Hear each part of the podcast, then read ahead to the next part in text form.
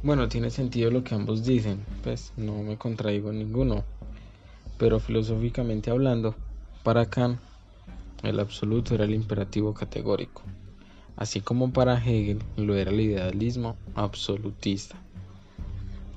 Pero esas solo eran teorías a las que Nietzsche una y otra vez se contraponía, precisamente porque no estaba de acuerdo con los absolutos, entre comillas, ¿no? O de alguna manera diferente de decirlo, no está de acuerdo con ningún principio universal. Porque como lo dijo muy claro en Zaratustra, el hombre necesita superar su naturaleza. Eso sería como hacerse a sí mismo su Dios. Por eso cuando se dice que Nietzsche mató a Dios, no se habla de algo literal, solo se habla de algo o de una idea del superhumano llamándose a sí mismo como Dios, al tratar de lograr superar su propia naturaleza.